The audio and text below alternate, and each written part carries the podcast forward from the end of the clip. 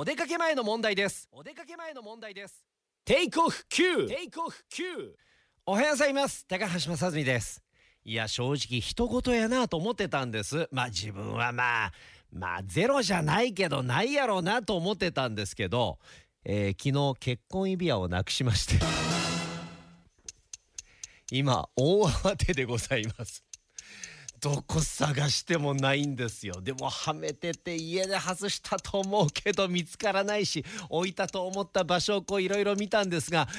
探してもないしということでもし万が一皆さんどこかで発見したらですね、えー、K ミックスもしくはですねあのー、直接私の家えー、住所はですね、えー、たまにピンチヒーターで喋ってくれる安田さんが知ってますんで、えー、ぜひ安田さんに え、住所聞いてもらってですね、届けてください。